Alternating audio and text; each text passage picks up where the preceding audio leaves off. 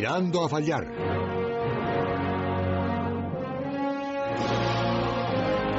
Con Vicente Azpitarte. En estas fechas mejor con José Manuel Puerta. Carmelo peligra poziciju gdje igra par. Sin duda es una de las cosas más difíciles que he conseguido en mi vida.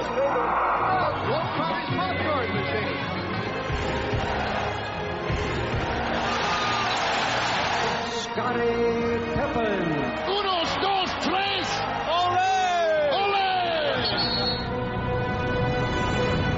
Tiempo de baloncesto, ya estamos aquí los de Tirando a Fallar, en una semana en la que a priori por estar a finales del mes de julio, uno se podría pensar que prácticamente pues no iba a haber eh, actualidad, iba a ser complicado sacar un programa de baloncesto hacia adelante, pero nada más lejos de la realidad. La verdad es que la semana ha venido de lo más cargada, ha sido una semana importante en la Copa del Mundo, eh, de esa Copa del Mundo que empezará el 30 de agosto en España, en la que la selección española ya está entrenando, está concentrada en Madrid y veremos, porque el próximo 6 de agosto juega su primer amistoso y ese 30 de agosto debutará en Granada ante la selección de Irán. También importante por las bajas de Estados Unidos, que siguen sumándose sobre todo en el juego interior. Blake Griffin y Kevin Love no estarán y ha empezado a, surgir el debate sobre si España es mejor, es peor, tiene más potencia en el juego interior, aunque evidentemente en otras zonas y en otros eh, partes del roster de la plantilla estadounidense parece que son francamente superiores, pero es verdad que por dentro existe la duda razonable de si España puede ser mejor que Estados Unidos. Y también la gran noticia ha venido desde Argentina, porque el pasado jueves eh, los compañeros del diario Clarín destacaban la noticia de que Argentina podría no jugar la Copa del Mundo después de un plante de los jugadores de la generación dorada del baloncesto albiceleste en contra de la Confederación Argentina de Baloncesto. Estaremos en Argentina para intentar solucionar esa situación, o por lo menos que nos aclaren qué está ocurriendo con la selección argentina, porque desde luego nos preocupa mucho. Precisamente un argentino eh, ha fichado por el Real Madrid esta semana, es Andrés Nocioni, junto a Jonas Maschulis, son los primeros fichajes del conjunto blanco, en un mercado en el que el Real Madrid parece que ha ido bastante lento a la a la incorporación de jugadores, aunque bueno, es verdad que se sabía que eh, Nocioni, Machulis y Facundo Campazzo, en principio otro argentino, parece estaban fichados hace tiempo, pero parece que el Barcelona le ha ganado, le ha comido la tostada al Real Madrid este verano con los fichajes de Justin Dolman, Thomas Satoransky y se especula que va ahora por Tibor Place. Veremos qué ocurre y, sobre todo, si llegara a Place, cómo puede casar con Ante Tomic. Y, por último, también hablaremos esta noche con alguien que ha sido también muy protagonista esta semana, Jaume Ponsarnau, seleccionador español sub-20, medalla de plata el pasado fin de semana con la selección en Creta al perder la final ante Turquía y nuevo entrenador de Guipúzcoa Basket Club. Con él hablaremos de muchos temas y, por supuesto, de la actualidad de esa liga andesa que nos trae un poco preocupados. Ahora mismo Liga de 17, aunque Bilbao está intentando conseguir hasta última hora poder participar en la Liga Endesa. Parece que de no conseguirlo está dispuesto a ir con todas las consecuencias e incluso a demandar a la Liga CB y veremos en qué queda todo esto. El caso es que viene la semana muy cargada, vamos a empezar ya porque son las 12 y 3 minutos de la noche, una hora menos en Canarias y aquí comienza Tirando a fallar.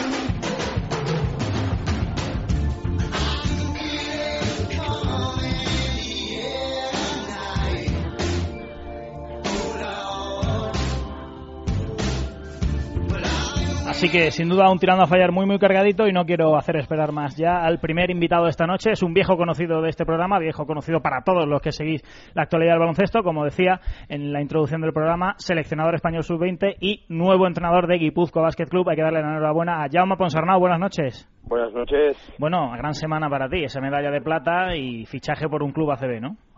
Pues sí, sí, ha sido una semana muy, muy, muy positiva, ¿no? Porque, bueno, yo creo que Estuvimos muy bien en el campeonato, quizás no jugamos como queríamos, pero competimos mucho mejor de lo que podíamos esperar y, luego pues vino la oportunidad de seguir mi trayectoria como entrenador profesional pues en un club ACB. Precisamente por la selección sub-20, pues evidentemente te quiero preguntar, eh, y lo has dejado caer un poco, ha dado la sensación desde fuera, tú lo conoces mucho mejor que yo, que nosotros, de ser una selección que no ha ido muy sobrada de talento, pero que es muy sacrificada, y eso también es muy importante, ¿no? Y tanto. Yo, o sea, yo, creo que el talento está, lo que pasa es que es un talento de jugadores que, que a lo mejor aún tienen que evolucionar y que no es un, un talento de juego, ¿no? Sino es un talento, pues yo creo que físicamente hemos estado, eh, es un grupo bastante bueno, eh, que, que, que, tiene gente que puede anotar de, de muchas maneras diferentes, pero no, no son jugadores que sean muy buenos en alguna cosa en concreto, ¿no? Y nos ha faltado pues un poquito de calidad calidad ofensiva de juego. Pero defender hemos defendido muy bien, y competir hemos competido aún mejor. Sí, no, de hecho no hay más que ver un poco la evolución, principalmente a partir de los cuartos de final, donde apenas se han superado los 60 puntos con mucha dificultad, pero es verdad que el equipo ha, levantado partidos verdaderamente complicados, como el de semifinales, ¿verdad? Sí, la, verdad es que desde, desde que perdimos contra Serbia, cada partido que hemos jugado hasta las semifinales, eh, perder era renunciar a medalla.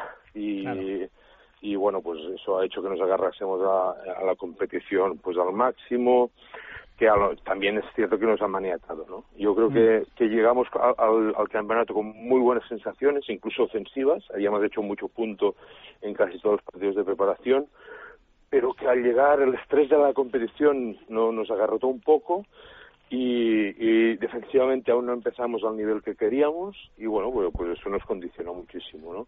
Pero después cuando, cuando todo ya era vida o muerte, la verdad es que respondimos bien, no, no en ataque, pero sí en lo que es nuestra capacidad global mm. como equipo. La típica pregunta cuando se habla de una selección sub-20, pues eh, hay que hacerla. ¿A cuántos ves jugando en ACB y siendo importantes en cinco años? Hombre, yo creo que todos pueden jugar. Todos y más jugadores de esta, de esta generación que pueden jugar en ACB. Mm. Eh, el tema es que pues que se dé el proceso adecuado, las condiciones adecuadas y las circunstancias también adecuadas son jugadores que pueden pronto estar en la serie, pero en unos contextos donde de, equipos, ¿no? Donde haya habido la imaginación, ¿no? De encajarlos y de equilibrarlos. Yo, creo que mm, una de las cosas que, o sea, es bonito, ¿no? Hablar de, mira, jugadores jóvenes, ya meterlos tal, es, bonito y, y es positivo. Pero pero ahora los jugadores que ganan partidos o, que te dan el nivel competitivo adecuados son jugadores que saben baloncesto en, parte gracias a su experiencia. Ah, la clave yo creo que es equilibrar los equipos. Si, si hay equipos que están dispuestos a equilibrarse con jugadores evidentemente que sepan, que tengan experiencia de la liga, con jugadores jóvenes como estos, seguro que estos van a entrar, van a taparse de los conocimientos de los otros jugadores y van un día a hacer un día, pues pueden ser pues jugadores que, que, que lleguen, ¿no? gran parte del talento de la liga. De hecho, se habla de que alguno de ellos podría estar en San Sebastián la próxima temporada. Por ejemplo, Alberto Díaz, ¿no? Se está especulando. No sé. Bueno, se, especulan muchísimas cosas. Lo, lo, que tengo claro es que, que con Alberto Díaz, todo lo que hablé en el, en el, en el campeonato y en la preparación era de cómo ayudarlo a, ser mejor para que nos ayudase a ser mejores en el campeonato y, y, con el resto de jugadores, ¿no? A partir de aquí, pues ojalá algún día pueda entrenar, volver a entrenar a algunos de los jugadores que, que, entre, que entrenan la selección como Alberto Díaz. Hmm. Quiero preguntarte por dos nombres también muy concretos. Uno es el de Billy Hernán Gómez, que muchos dicen que puede ser el que más y mejor futuro tenga en el corto medio plazo. Yo lo que sí tengo claro es que le veo cada vez más grande, ¿eh? Es un jugador grande. Es un jugador... Eh, Em, grande y que pero que, que su paso de, crecimiento y de mejora es saber hacerse más grande no saber saber ocupar los espacios un poquito mejor ser un poquito más hábil en todas estas cosas que estas cosas te las da el tiempo y la y la mentalidad. Y como una cosa ya la tienen que es mentalidad la, la otra segura que el tiempo, pues a él es un jugador que, que va, va, a tener seguro muchas oportunidades y muy pronto y le va a permitir pues crecer, crecer muy rápido, ¿no? Como la que, la que tiene ahora de invitado con la selección absoluta. Bueno, y el otro nombre es el que ha tomado el camino un poco al que no estamos acostumbrados, es el de Seba Saiz, que este año está jugando en NCA. Yo no sé cómo habéis valorado esa evolución, cómo creéis. No es el camino lógico para un jugador español, lo lógico es bueno seguir en su club hasta los 18, 19, 20 años, a partir de ahí. Bueno, y él sin embargo ha tomado, digamos, la de Villadiego, ¿no? Se ha ido a, a, Ole Miss, a la universidad, y, y bueno, ¿cómo veis que le ha afectado a su desarrollo, para bien o para mal? Ah, me cuesta ser objetivo porque porque la verdad es que cuando llegó ah, llegó muy, más tarde que el resto de, compañeros y la verdad llegó mal llegó mal en sensaciones físicas de energía en, en, también en sensaciones competitivas pero también es cierto que, acabó muy bien no y fue un jugador clave para ayudarnos a conseguir la medalla que conseguimos. Mm, lo, lo que sí que está claro es que está en una realidad donde hay poco partido y, poca competición óptima. Que a medida que pues que van pasando las temporadas allí pues todo esto va mejorando. Pero que, que esto sin duda le ha afectado no positivamente. Ahora bien es una experiencia para él vital, ¿no? La que está viviendo, tanto pues porque le permite adquirir un desarrollo personal muy bueno y porque, por ejemplo, en lo físico, si era bueno, ahora aún es mucho más bueno, ¿no? Y bueno, pero veremos. A, a, mí eh, me cuesta ser objetivo con él porque porque es eso, ¿no? Ha sido un poquito Jackie Mr. ¿no? Ha sido un jugador que hemos necesitado de su, de su evolución y bueno, pues suerte que lo hemos tenido. Mm. Bueno, Jaume, eh, precisamente hablas de que Billy Hernán Gómez está con la selección española. Eh, tú podrías estar en ese cuerpo técnico, pero para poder fichar en San Sebastián has tenido que renunciar. Todos los años hablamos de esta normativa y parece que no hay manera de que esta normativa se quite de en medio, ¿no? Bueno, es una, normativa que, que, que, no la entiendo, ¿no? Y me parece ilógica en estos tiempos que corren, sobre todo porque nos da una desventaja muy grande para los entrenadores en lo que es pues nuestra proyección internacional. ¿no? Hay muy pocos entrenadores españoles que puedan tener proyección internacional en sus clubes, solo los equipos que juegan Euroliga y Eurocup, y, y el resto pues solo está el, trabajo que puedes hacer con las selecciones. Mm. Y aparte pues que con las selecciones puedes ayudar pues en este sentido a, al desarrollo del baloncesto ¿no? de, de tu realidad.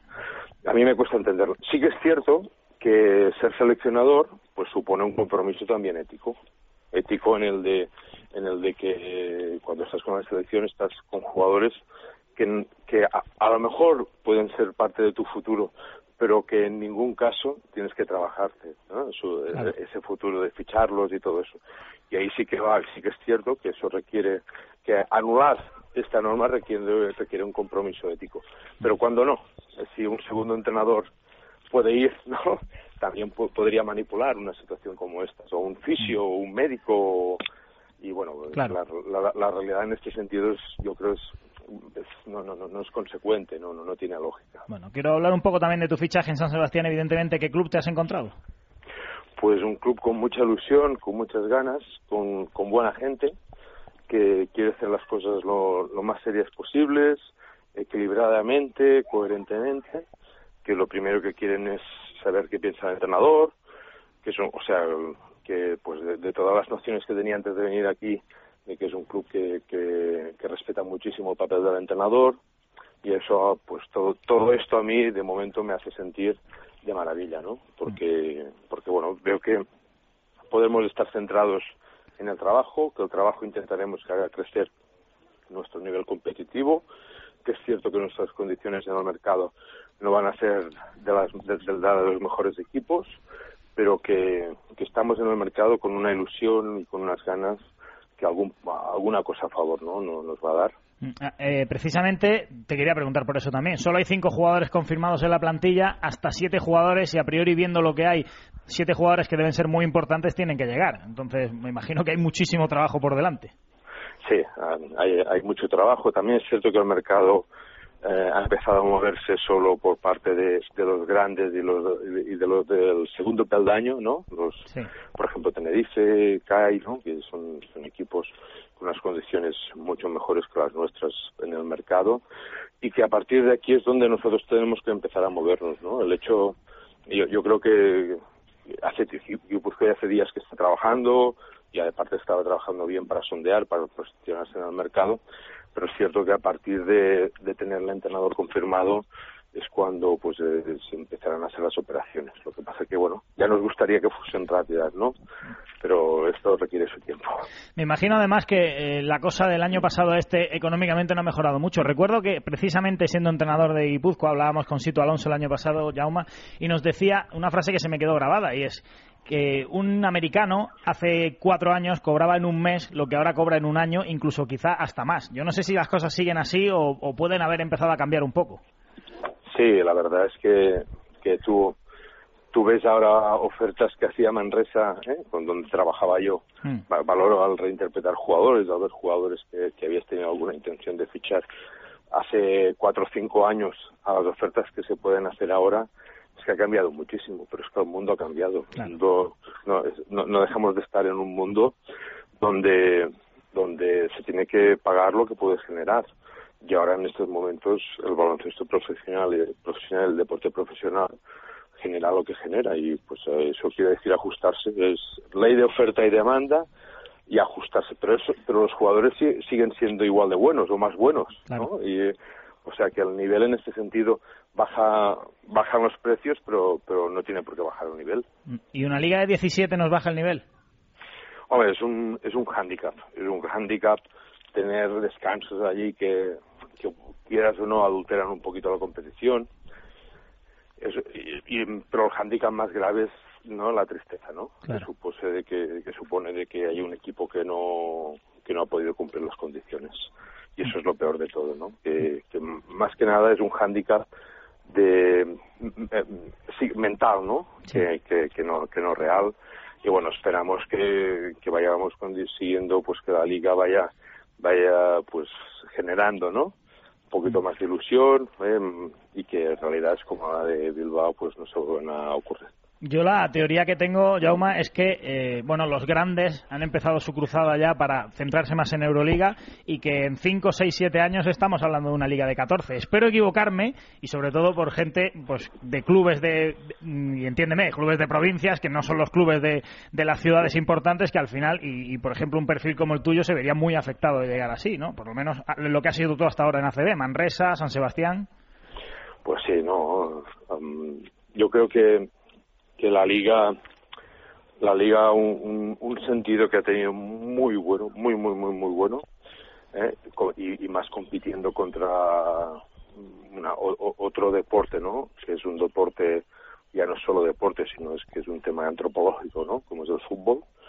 Eh, yo creo que le ha ayudado muchísimo a la liga identificar a, determinadas plazas, ¿no? A determinadas ciudades.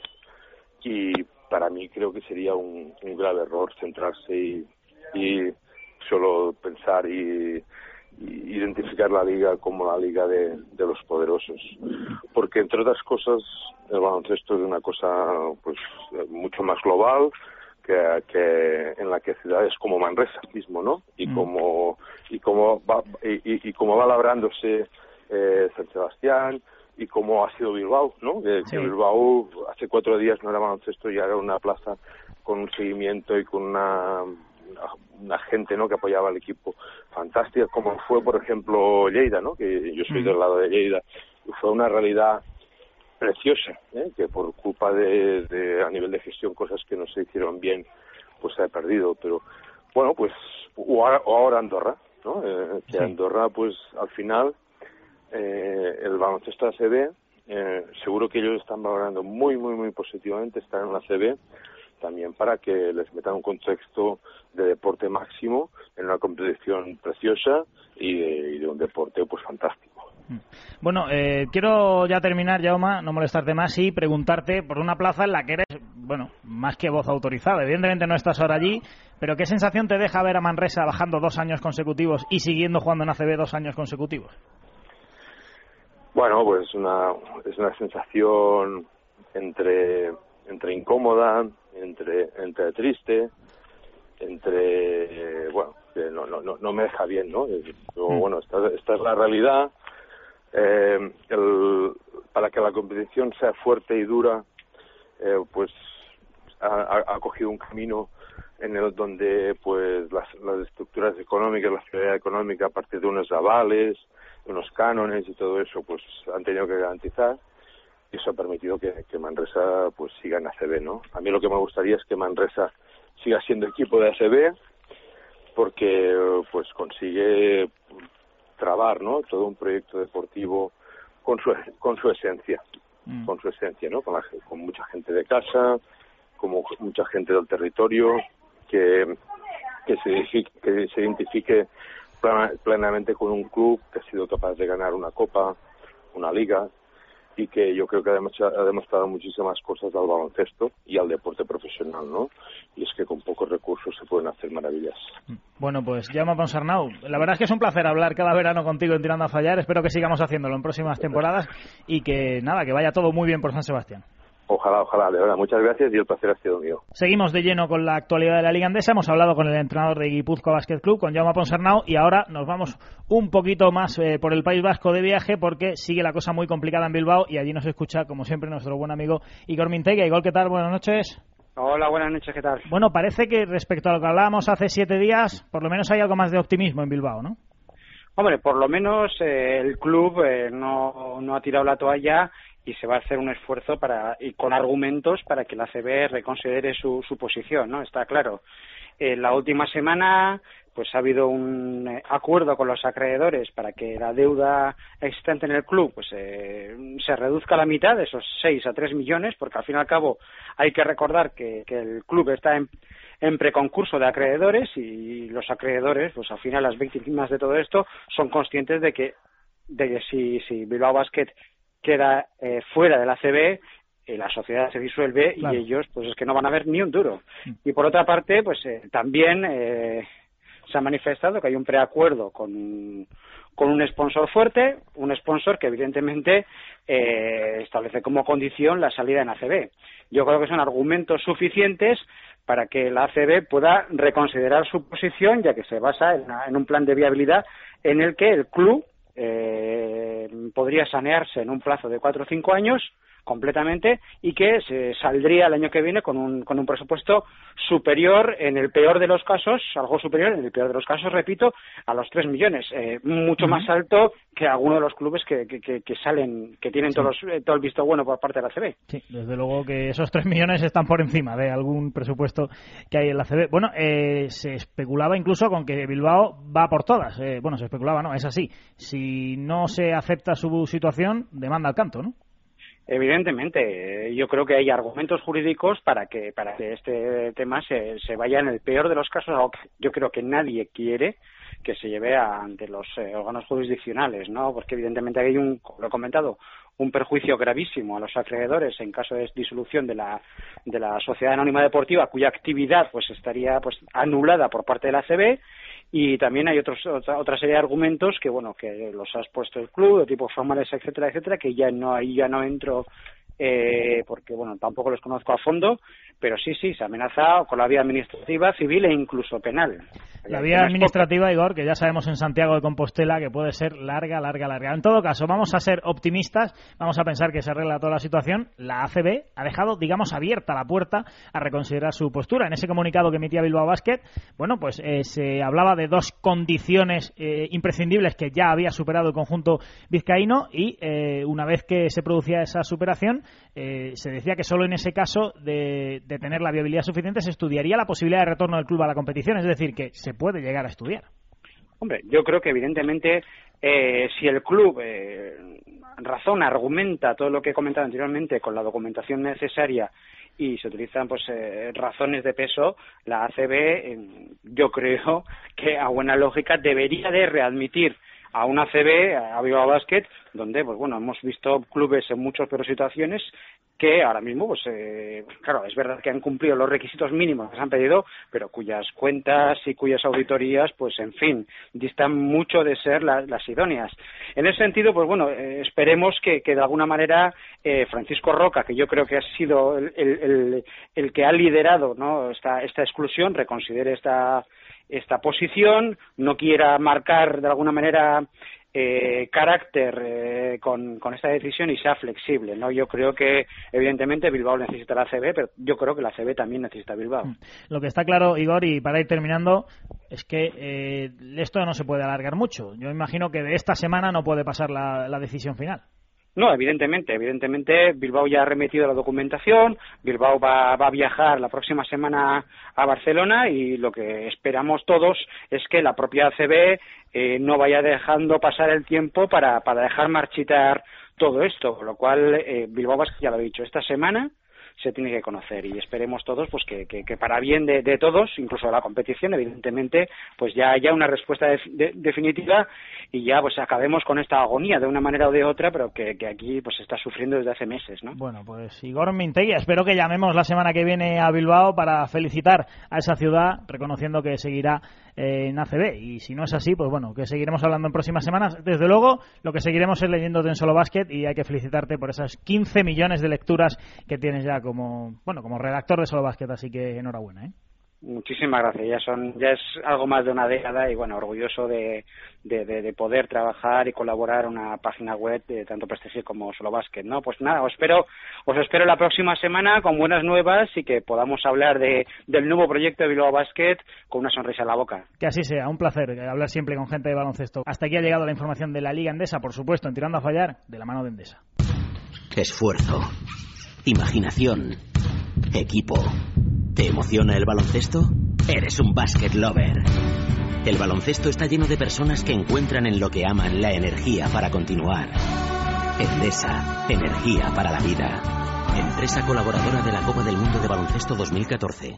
Por cierto, ¿qué jamón le pones a tus hijos en el bocadillo? Marcos dice que Ana le dio a probar y que estaba buenísimo. Pues del mejor, ibérico de bellota con denominación de origen Guijuelo Directo. Llamamos el primer día de vacaciones y en 24 horas teníamos un jamón en el apartamento, todo loncheado y listo para consumir. Se conserva perfectamente en la nevera, del sobre al pan, y tenemos para todos los bocadillos de las vacaciones. Pero si lo pides entero, además te regalan 5 litros de vino. Guijuelo Directo. Jamones y embutidos de bellota de Guijuelo a su casa. Visítenos en www.guijuelodirecto.es o llámenos al 984 10 28. No cerramos por vacaciones. Cada dos minutos una persona mayor se cae en el baño. Dúchese con Antidex. Evitará esas temibles caídas que ocasionan roturas de cadera y de fémur tan dolorosas y frecuentes. El sistema integral de ducha antideslizante Antidex es de fibra náutica antifugas. Se instala junto con la mampara en solo 6 horas y sin con retirada de la bañera y limpieza, para que se despreocupe. Y con la garantía Antidex. Le quedará precioso, como si estrenase baño nuevo. Le sorprenderá. Y ahora, por ser oyente de Es Radio, le regalaremos con su instalación el asidero, la grifería y la barra de ducha. Cambie su bañera por un sistema de ducha Antidex. Marque el 91 447 1111 o entre en antidex.es e infórmese. Instalamos en toda España. 91 447 1111. Bueno, pues tras el repaso a la situación de todo lo que está ocurriendo en Bilbao y en la Liga Endesa, tenemos que empezar a meternos ya en clave de Copa del Mundo porque estamos a apenas un mes de que arranque ese torneo sensacional que se va a jugar en España y del que tenemos que disfrutar muchísimo, por supuesto. Sin duda, luego hablaremos del arranque de la selección española, que ha sido esta semana, y por supuesto de las bajas de Estados Unidos. Las dos últimas dejan un poco debilitado al equipo norteamericano bajo los aros, Blake Griffin y Kevin Love. Pero la noticia de la semana, sin duda, viene desde Argentina. El pasado jueves, en el diario Clarín, el periodista Hernán Sartori hablaba con Luis Escola y el exjugador del Vasconia, el jugador actualmente de Indiana Pacers, hacía unas declaraciones absolutamente explosivas, dejando abierto cualquier futuro para la selección argentina que podía pasar incluso porque el buen grueso, el grueso fuerte de ese equipo no viniera a jugar la Copa del Mundo. Así que, evidentemente, tenemos que irnos hasta el diario Clarín y hablar con Hernán Santori. Hernán Santori, buenas noches, ¿qué tal? Buenas tardes para ti. Hola, ¿qué tal? Buenas tardes, ¿cómo están? Bueno, Hernán, nos dejaste alucinados con lo que publicabais el jueves. Eh, ¿Tan duro es lo que está pasando la selección argentina? Bueno, claramente es la peor crisis institucional, económica y financiera de la Confederación Argentina de Básquetbol, de baloncesto. Eh, lo que hace unos cuantos años eh, eran leves sospechas, eh, incomprobables, eh, también para ir a denunciar ante la justicia. Eh, poco a poco eh, pasaron a ser rumores, poco a poco pasó a haber ya eh, evidencia empírica de lo que estaba sucediendo, eh, los jugadores históricos, los referentes de lo que se llama generación dorada del básquetbol argentino, se involucraron cada vez más en sus reclamos eh, y ante la negativa de el expresidente Germán Bacaro durante un par de años en acceder al pedido de auditoría contable y financiera de la Confederación Argentina para justificar el porqué de la deuda que tenía la Confederación Argentina, eh, bueno, explotaron directamente en este comienzo de preparación para el Mundial de España y conjuntamente resolvieron los referentes del básquetbol argentino eh, ir de frente, eh, dar la cara y representar a los 200.000 federados que tiene el básquetbol nacional. ¿Quién lo iba a hacer si no Luis Escola, capitán de la selección de baloncesto argentino? Eh, que en la nota que publicamos en el diario el jueves, bueno, fue absolutamente explícito y hasta dejó sentada la posibilidad de que si él no juega la selección, eh, si él no juega el Mundial de Baloncesto a partir del 30 de agosto, será por culpa de esta gestión horrenda, Esa fue Eh, la frase de Luis. Hernán, eh, leyendo esa entrevista fantástica que publicabais el jueves, eh, Luis Escola acusa claramente, yo creo que no hace falta leer muy entre líneas, está muy claro que acusa de corrupción de forma clara a la Federación Argentina, como que, como se dice en España, hay gente que se ha metido el dinero en los bolsillos, ese dinero de la Federación, ¿no? Tú sabes que Luis es un hábil declarante, una persona muy inteligente eh, y se maneja muy bien, eh, tanto como bien lo hace dentro del rectángulo, se maneja muy bien afuera y entonces en toda la nota no va a cerrar la palabra corrupción. Ya, ya, pero, pero- todas las pala- toda la, todos los comentarios que él hace eh, van camino a, a- a preguntarse, ¿no? ¿Por qué no se puede saber a dónde está el dinero que generó básicamente esta generación dorada y que ingresó a las arcas de la Confederación Argentina o que debiera haber ingresado y que hoy se habla, se estima, de una deuda de alrededor de 25 millones de pesos argentinos, que para ponerte más o menos en el cambio actual estaríamos hablando de eh, unos 2 millones y medio de dólares. Eh, estamos hablando de un dinero extraordinario para lo que es el básquetbol nacional.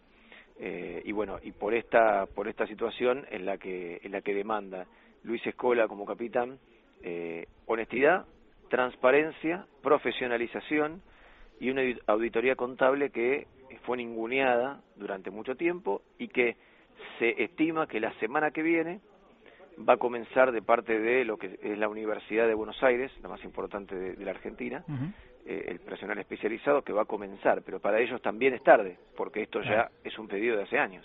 Es evidente que eh, lo que da a entender también Luis Escola, como también ha hecho Andrés Nocioni a través de su cuenta de Twitter, es que el baloncesto argentino va a dejar morir, entre comillas, a su generación de oro, porque evidentemente estamos en los últimos pasos del, mayor equipo de la historia del baloncesto argentino, sin haberse profesionalizado y sin haber dado un paso adelante en su- a nivel estructural, ¿verdad?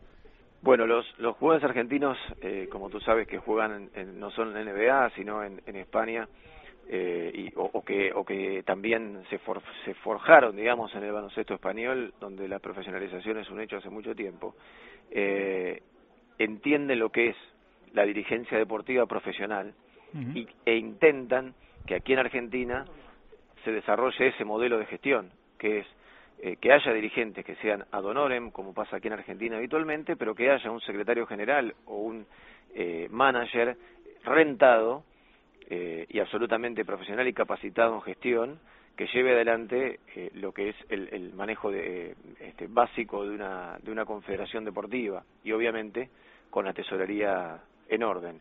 Lo que aquí también hay que dejar en claro es que eh, tanto Luis Escola como Manu Ginóbili, Andrés Nocioni como Pablo Prigioni, eh, para nombrarte los nombres más importantes, ¿no? De los ocho citados hoy por el seleccionador Julio Lamas, eh, ellos dejan bien en claro que no están hablando de ellos, ellos Claro. están hablando de de ellos para atrás, para abajo, para lo, de los juveniles que se entrenan con ellos hoy, que hay seis juveniles entrenándose con ellos, Y de lo que esté por venir, del todos futuro, aquellos claro. chicos, exactamente, de todos los, los, los chicos que vienen detrás y que evidentemente se van a encontrar con los mismos problemas que ellos tenían cuando antes de eh, ser subcampeones del mundo en Indianápolis 2002. Bueno, eh, la amenaza es clara. Eh, quiero preguntarte, Hernán, ¿qué posibilidades hay de que Argentina, evidentemente me imagino que no como confederación, sino de que el grueso de la selección argentina, las grandes estrellas de la selección argentina, no jueguen la Copa del Mundo de que empieza el próximo 30 de agosto? Sinceramente hoy la situación es de incertidumbre absoluta. Ellos, eh, tanto Luis Escola en la entrevista como eh, ayer en, en la conferencia de prensa que han hecho, como a través de la Asociación de Jugadores, ellos y de una carta que en el mes de junio les mandaron a todas las federaciones de cada provincia de Argentina y no fue contestada por ninguna, ahí dejaron bien en claro de que de no solucionarse estos problemas, ellos evaluarían la posibilidad de no representar a la Confederación Argentina de Básquetbol en el Mundial o en cualquier competencia. Estamos hablando de eh, los- me- la mayoría de los mejores jugadores históricos del básquetbol nacional, ¿no? Claro. Eh, campeones olímpicos en Atenas. No estamos hablando de cualquiera.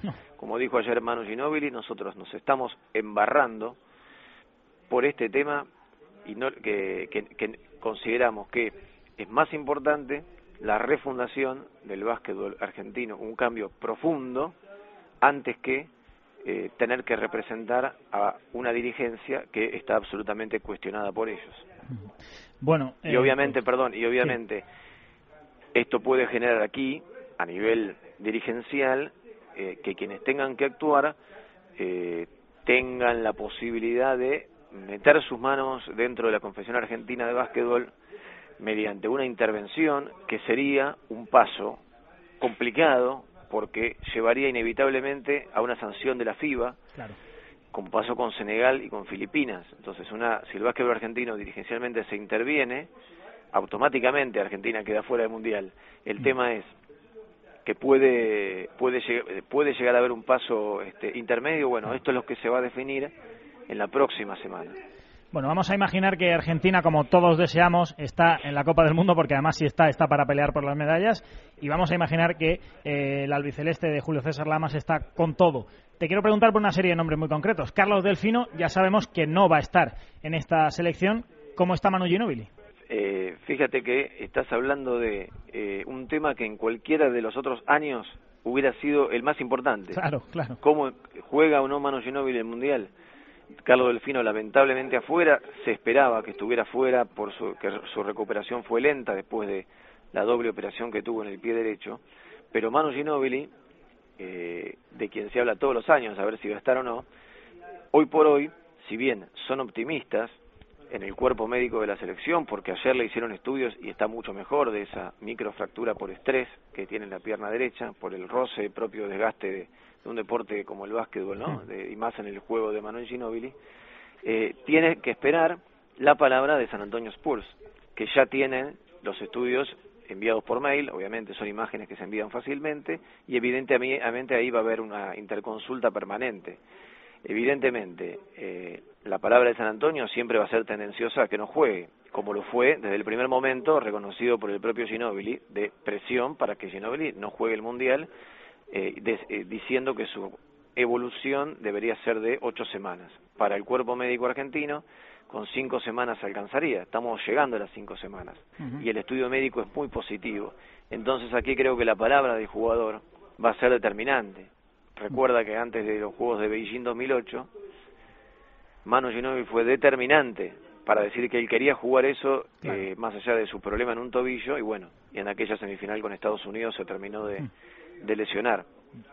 Bueno, ojalá, ojalá que Manu Ginóbili esté eh, con su selección argentina. Quiero preguntarte por un último nombre. Se le está relacionando mucho con el Real Madrid. Ya sabemos que esta semana el conjunto blanco ha confirmado la incorporación de Andrés Nocioni y también de Jonas Machuris, el lituano, pero se habla de que el próximo fichaje del equipo blanco es Facundo Campazzo. es un hombre todavía mucho más eh, joven, no es de esa generación de oro del baloncesto argentino, pero no es muy conocido en España, así que yo te invito a que a toda la audiencia de Tirando a Fallar eh, le presentes quién es Facundo Campacho, al que probablemente vamos a ver en la Liga Andesa la próxima temporada. Bueno, eh, espero ser, decirlo con tranquilidad, para, para no sonar demasiado exagerado. Facundo Campazo es un crack. Facundo Campazo es un jugador nacido en la provincia de Córdoba, que Peñarol de Mar del Plata eh, multicampeón aquí en Argentina e incluso en la Liga de las Américas a nivel continental, eh, ha tenido una evolución abismal de un año a otro en los, últimos cuatro o cinco años. Eh, ya con 18 años la rompía en la Liga Nacional y se cargaba el equipo al hombro eh, en el equipo de Peñarol de Mar del Plata, siendo base suplente y después este, teniendo minutos importantes. Su progreso ha sido eh, absolutamente este, notable, geométrico, te diría, y así fue como él se ganó el lugar para estar en los Juegos Olímpicos de Londres 2012, en donde demostró que no le pesaba para nada dirigir y conducir eh, detrás de Pablo Prigioni a esta generación dorada. Tiene, primero, eh, juventud, 23 años, tiene desfachatez. A Facundo Campazo no le importa quién esté adelante. Facundo Campazo juega igual contra un en un entrenamiento de la selección argentina o si adelante está en un clásico de Real Madrid y Barcelona o si adelante está el Dream Team como fue en Londres 2012 y no le importa y va y termina en el Palau Sant Jordi allá en, en, Barcelona metiéndole una tapa a Kobe Bryant que si cualquiera de ustedes que escuchan pone en YouTube y lo googlean, lo, lo, lo buscan, enseguida van a encontrar la famosa tapa de Campazzo que mide este, ahí nomás un, un 80 poquito, este, a Kobe Bryant que fue, este, bueno, replicada mucho aquí en Argentina. Eh, para mí, Facundo Campazzo es un, es un crack, eh, tiene esta, este temperamento de que, de que va por todo eh, y me parece que eh, si él, él, él, empezó siendo un base muy revulsivo, muy veloz, muy determinante, menos pensante, él evolucionó, piensa muchísimo más que antes, los jugadores de la selección lo han encaminado en eso, sobre todo Luis Escola, que este flor de ejemplo es, y entonces ha ajustado su juego y uno este, ha mejorado mucho su tiro de tres de afuera y cuando encara en velocidad y va derecho en penetraciones hacia, hacia la canasta es prácticamente imparable. Aquí en la Liga Argentina ya le sobraba. Esperemos que realmente pueda llegar a Real Madrid, este, porque sería un fichaje bárbaro. Lo, ojalá lo puedan ver allá eh, y ojalá lo puedan ver primero en el Mundial de Baloncesto cuando Argentina juegue en Sevilla como todos esperamos. Es eh, es titular indiscutido en cualquier equipo aquí en Argentina y tranquilamente va a ser base de la selección durante 10 años por lo menos. Bueno, pues Hernán Sartori nos lo ha vendido de maravilla, así que estamos deseando que llegue a Argentina, por supuesto que todo se arregle, que disfrutemos de la generación de oro de Facundo Campacho y de que fiche por el Real Madrid, donde, bueno, pues con Sergio Rodríguez, Sergio Yul y todo lo que tiene el Real Madrid por ahí, a toda pastilla, por lo que veo, a correr Facundo Campacho también, así que Hernán. Sartori pues... Exactamente, a correr y ojalá que también pueda aprender de ellos, este, porque y, de lo que es jugar en, un básquetbol de altísimo nivel como, como el de España. ¿no? Evidentemente, Hernán Sartori, ha sido un placer hablar contigo y esperemos que podamos hablar en próximas semanas con más tranquilidad de lo que está pasando con la selección argentina y hablar solo de baloncesto, que es lo que queremos. Sí, ojalá que sí, pero esto viene para largo, ¿eh? Viene para largo, es, es día a día hay novedades eh, la semana que viene es determinante para saber qué va a suceder en la Confederación Argentina. Ha habido un paso, lo último, ha habido un paso muy positivo que hoy hemos publicado en el diario, eh, que la presión de los jugadores sigue siendo muy intensa, pero el actual presidente de la Confederación Argentina, que también es cuestionado eh, por los jugadores porque les, les suena a que han cambiado los nombres nada más, ya ha reconocido que el lunes cuando se reúnan el Consejo Directivo de la Confederación, va a pedir cambiar el estatuto para llamar a elecciones en los próximos 90 días y así descomprimir la situación para que se armen listas este, con consenso y que si los jugadores necesitan apoyar a alguien, tengan tiempo para hacerlo. Veremos si, si este paso se toma como positivo o si seguimos con, con intransigencia la semana que viene y el futuro de la selección en el Mundial todavía es o no una incógnita. Ojalá que todo se arregle. Gracias Hernán Sartori, desde el diario Clarín Argentino. Gracias a ustedes. Pues así es como están las cosas en Argentina. Así de complicado está todo en la selección argentina y no está mucho mejor en otro de los rivales de la selección española. Es evidentemente la selección estadounidense que ha tenido varias bajas importantes durante la semana que acabamos de terminar. Así que vamos ya a meternos de lleno. Al final y al cabo es hablar de NBA con el BBVA.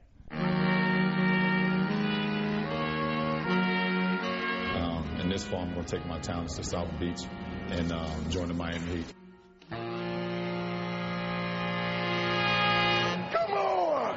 This land is your land. Up, Bo? This land is my land. Hey, no easy catch. From California, well to the New York Island. I push it in transition still. We gotta still get up and down the floor now. Oh, Forest to the Gulf Street. This game is not easy.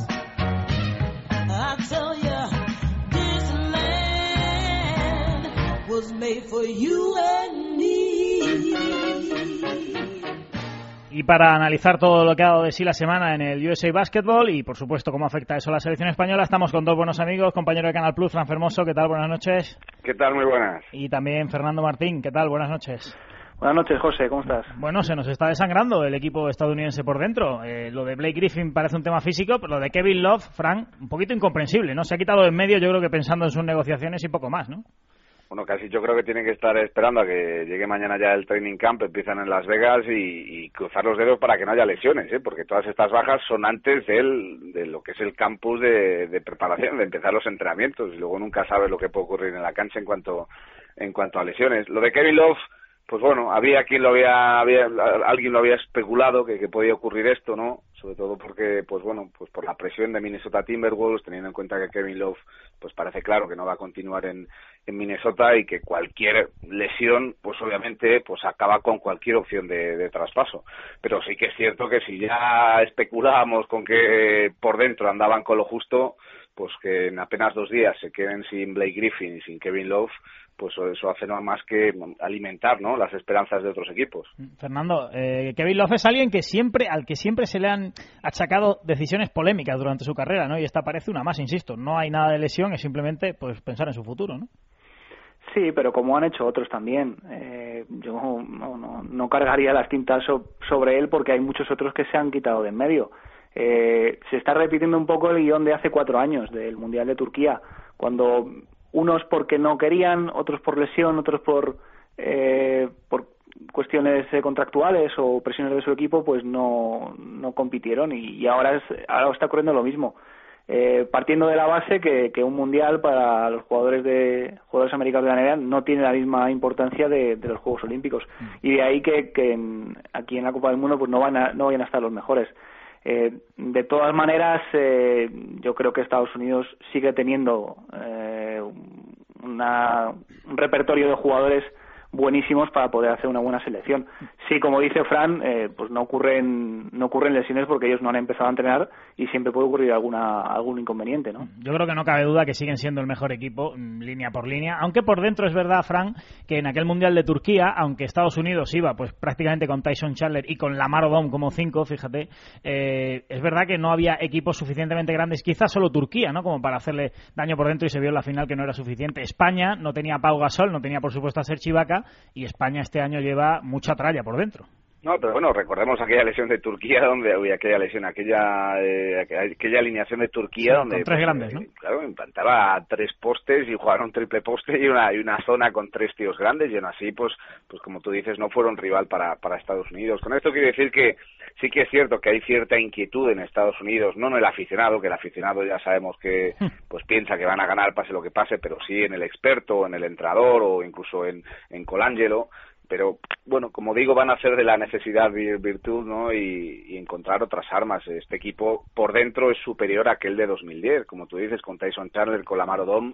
Aquí hay jugadores como Anthony Davis, de Marcos Cousins. Entiendo que alguien habrá hablado con él, le habrá sentado un rato en el diván y le habrá dicho, tío, vas a ser muy importante en este equipo. Y es que si Cousins se pone a jugar, finalmente entra dentro de los 12 finales y se pone a jugar al baloncesto, pues tiene un nivel pues yo no creo que no exagero si digo casi casi al nivel de Blake Griffin y de Kevin Love.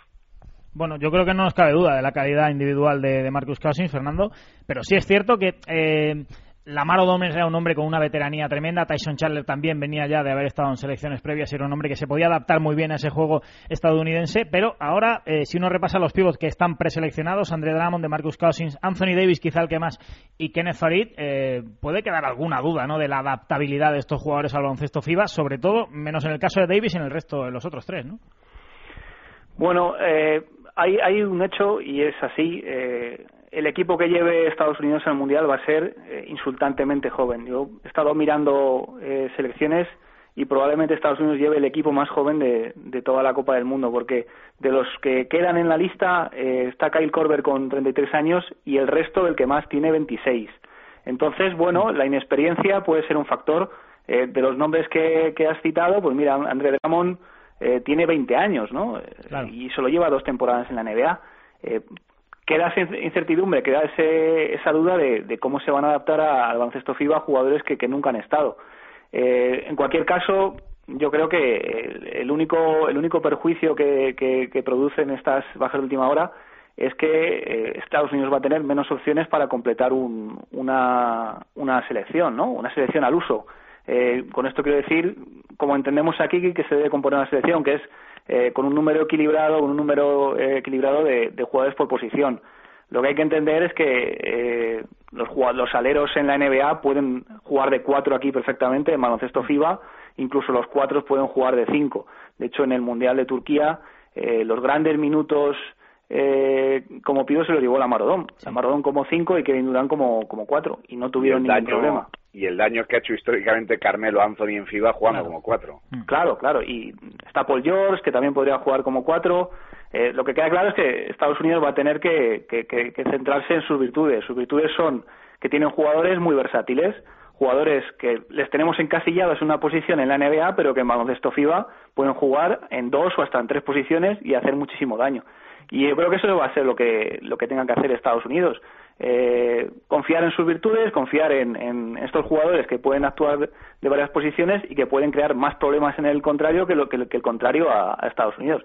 Eh, si miramos el, el, cuadro que tiene Estados Unidos, pues eh, por su lado hay muy pocos equipos que le pueden hacer daño en juego interior. Si acaso Lituania, bueno, vamos a ver Turquía con, con qué va, pero la duda de, de, si en el juego interior se le puede hacer daño a Estados Unidos yo creo que no se va a resolver hasta la final. Eh, sea contra España, contra Brasil, que también tiene un juego interior poderoso, o contra quien sea. Yo creo que hasta ese partido no va a ser un factor. Mm, yo creo que no va a ser un factor que, tengan pocos pivos o, que tengan pivos bajitos. Y, si no, a, ellos, a ellos tampoco les preocupa. Y yo, vamos, la, esa es la conclusión que saco cuando lees el número, lees la lista de jugadores que van a ser los sparring de la selección de Estados Unidos. No hay pivots puros. Eh, ya sabéis que Estados Unidos ha seleccionado una serie de jugadores jóvenes que son los que los entrenamientos pues van a competir contra USA Basketball.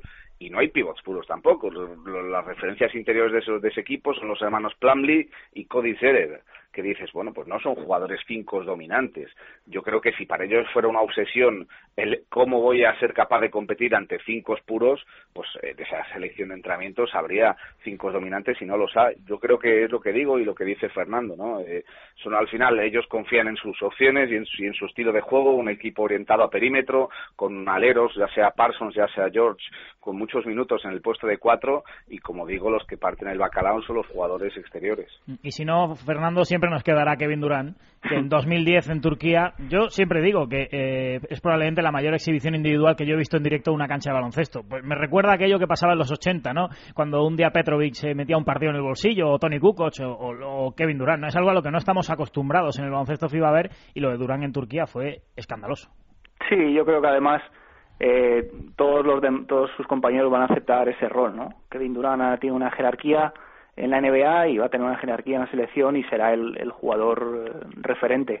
Yo creo que va a ser ahí en la posición de cuatro o alternando tres y cuatro dependiendo de con quién de con quién esté en cada minuto en cancha y es un jugador yo creo que indefendible no no no en mm. baloncesto FIBA no hay ningún jugador yo creo que, que le pueda que le pueda plantar cara y ese va a ser el, el gran referente eh, como decimos Estados Unidos tiene tanto potencial y tantas armas como para no obsesionarse con, con si tiene o no tiene pivots. En los últimos tres campeonatos ha llevado tres pivots, eh, a, tanto a los Juegos Olímpicos de Pekín y Londres como al Mundial de Turquía, y no le ha ido nada mal. Eh, partamos de ahí, ¿no? Que, que, que, en los últimos ocho años, desde el Mundial de 2006, Estados Unidos ha perdido un partido, mm. que fue la semifinal aquella contra, contra Grecia, y desde entonces no ha vuelto a perder un partido. O sea, mm. eh, partamos de ahí, de esa base, ¿no? Que, que vale, que sí, que Estados Unidos eh, tiene bajas importantes, pero siguen siendo los mejores. En todo caso, Fran, España es verdad que puede competir por dentro con Estados Unidos. Yo creo que incluso en la posición, posición de base, España, aunque físicamente sea inferior, tiene capacidad para dar buena respuesta, pero donde yo creo que todos tenemos claro que Estados Unidos es infinitamente superior a cualquier otro rival del mundo, es en los aleros. Es que la playa de que trae Estados Unidos es absolutamente indefendible por cualquiera, ¿no? Claro, el problema en estas situaciones es que, pues, eh, cuando se ponen a jugar en 5 para 5, todo el mundo lo sabe, en baloncesto da igual que tus cromos sean mejores que los del otro rival, ¿no? Al final lo que importa aquí es, es cómo se congenian, cómo son capaces de funcionar en equipo, un bloque y el otro, y yo creo que ahí están las opciones de España, ¿no? El que el bloque sea el mismo con respecto a tantos y tantos años, eh, pues que sea un juego interior muy sólido, eh, para mí, mi opinión, sin Kevin Love es superior el juego interior de España al de Estados Unidos pero claro, vamos a ver cómo, cómo son capaces de competir y a mí la presencia de, de Siseski en Estados Unidos pues creo que, que, da muchas garantías al combinado de Estados Unidos, ¿no? Ya tanto en mentalidad como en trabajo, en preparación y en, y en propuestas, ¿no? Porque si es cierto que va a ser un equipo pequeño y orientado a perímetro, pues vamos a ver que se inventa defensiva y ofensivamente, como tú dices, para, para darle mucho protagonismo a, Kevin Durant, que es el líder indiscutible de esta selección. Eh, Fernando, hablabas antes de que Estados Unidos es una selección quizá demasiado joven, demasiado inexperta. Te pregunto, para afrontar a unos Estados Unidos con los que quizá no jugamos nunca en todo el torneo porque, bueno, España caiga antes o Estados Unidos caiga antes, eso parece más complicado, pero si llegara España a una hipotética final o un cruce con Estados Unidos cuando fuera, físicamente España, que es un equipo, bueno, pues que ya tiene una edad, ¿no? Que el, bloque duro de España está en 33, 34 años, buena parte de él, exceptuando Margasol, bueno, eh, Ricky Rubio, el Chacho un poco, pero bueno, buena parte del equipo. España tiene la capacidad con esa edad de, dar la resistencia necesaria, sobre todo en defensa, a Estados Unidos? Bueno, son, son muchas hipótesis porque eh, España va a llegar, bueno, si llega a la final, va a ser con un camino durísimo, mucho más duro que Estados Unidos, ya desde el, desde el primer grupo, que es brutal, hasta los cruces. Eh, Estados Unidos, por su lado, va a tener camino bastante, bastante más relajado. Puede ser, puede ser un factor, el factor físico, que como tú dices, hay cuatro jugadores de la generación del 80, bueno, tres más Calderón, que es del 81, eh, que pueden llegar a, tener un castigo físico si, si, si el equipo necesita muchos minutos de, de ellos, ¿no? Mm. Eh, puede ser un factor, desde luego, la virtud de Estados Unidos, eh, lleve el equipo que lleve, va a ser velocidad, explosividad y capacidad atlética, y ahí son, y ahí son imparables. Eh, si tú planteas un partido a ellos como a lo mejor las finales de, de Pekín y, de Londres que se jugaron a un ritmo altísimo, yo no sé si hay alguien que, que pueda ser capaz de, de, tutearles, ¿no? Yo creo que sí, puede ser, puede ser el físico un, un factor, pero bueno, eso lo iremos viendo, ¿no? Con el paso de la semana. ¿Cómo lo ves, Frank?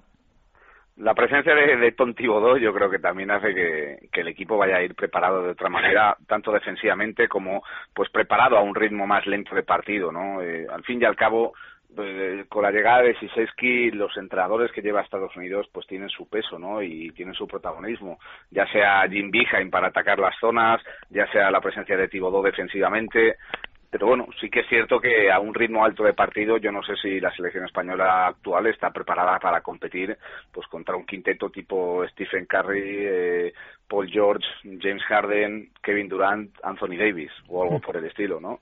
Pero bueno, que es cierto que, que, el, el, bloque, ¿no? El valor del bloque y de tantos tiempo, tanto tiempo jugando juntos de España, pues hace que ante una selección joven, yo creo que España sí que tiene opciones reales, ¿no? Pero Claro, Estados Unidos, a pesar de que creo que son mejores los jugadores que deja fuera Estados Unidos que los que puede convocar, Estados Unidos es, favorito indiscutible. Mm, bueno, eso creo que no cabe duda, lo tenemos todos claros que es el principal favorito, el campeón y al final probablemente los mejores jugadores, pero bueno, veremos qué tal es capaz de hacer España. Os quiero preguntar ya para terminar, porque estamos ya en la recta final, eh, aparte de las selecciones que todo el mundo tenemos en la cabeza, España, Estados Unidos, evidentemente a un mes vista todavía, ya hemos escuchado todos los problemas que hay con la selección argentina, a la que a priori deseamos todos que finalmente venga a jugar el Mundial con todo lo que tiene.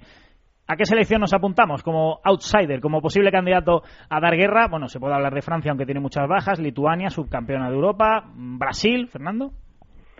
Sí, mira, yo llevo esperando un paso adelante de Brasil desde hace desde hace muchos años. Muchos llevamos esperando, En 2010, en el Mundial de, Turquía, de hecho, fueron los únicos que realmente pudieron ganar a Estados Unidos, si recordáis. Era un partido de la primera fase, el partido acaba decidiéndose por dos puntos y, tuvo Marceliño una ocasión de, hacer un 2 más 1 que hubiera sido hubiera sido la victoria ¿no? para, mm. para Brasil. Yo creo que, que es el equipo que, que tiene talento y tiene físico y si tienen también la mentalidad adecuada y la química, eh, puede ser el puede ser el outsider no el, equipo que, que, en los últimos años no se ha visto pero que sí que puede llegar llegar lejos pero es lo que decimos llevamos mucho tiempo esperando mm. eh, esa reacción de Brasil y no sé si este, este año será será su año. No olvidemos rival de España en el primer grupo Brasil junto a Francia Serbia Irán y Egipto. Frank bueno, yo creo que tanto Brasil como, como Turquía son potencias emergentes ¿no? del baloncesto mundial, hablando de categorías inferiores y de, pues bueno, de todo lo que tienen que ofrecer y ojalá, ojalá sea este mundial el, el primer pasito para, para ambas selecciones, ¿no? Es cierto que lo de Turquía es diferente a la situación que vivían hace cuatro años, pero sí que es cierto que se analiza resultados de, de selecciones de categorías inferiores, ves como Turquía va sacando cada vez más jugadores y es que tienen gente muy grande, el baloncesto cada vez es más importante ahí, hay más dinero ahora que antes y bueno, y también, como dice Fernando, ¿no? Seguimos esperando ese paso adelante de, de Brasil porque potencial tienen y ojalá, ojalá sea este también su mundial porque por desgracia no va a ser el, de Francia, ¿no? Tiene toda la pinta de que no es el de Francia. Bueno, queda todavía un mes, pasarán muchas cosas, lesiones, bajas, amistosos y lo analizaremos en próximas semanas. Gracias Fernando, gracias Fran por haber estado con nosotros en Tirando a Fallar. Gracias, un abrazo. Nosotros ahora nos vamos, nos vamos. Pues hasta aquí ha llegado una semana más Tirando a Fallar. Volveremos la semana que viene. Quiero recordaros a todos antes que en tirandoafallar.com sorteamos entradas para la gira Eñe 2014 de la selección española que arranca el próximo día 6 de agosto en La Coruña. Ya podéis participar en el sorteo de entradas para todos los partidos de la selección. Más información, por supuesto, en feb.es y en tirandoafallar.com. Nosotros nos vamos y os recordamos que mañana a las 12 de la noche volverá toda la actualidad del deporte un tiempo extra con Vicente Azpitarte y por supuesto estaremos abiertos las 24 horas del día en libertadigital.com y en los servicios informativos de Radio. Así que en lo que se refiere a baloncesto os esperamos la semana que viene con más y mejor baloncesto aquí en Tirando a Fallar. Tirando a Fallar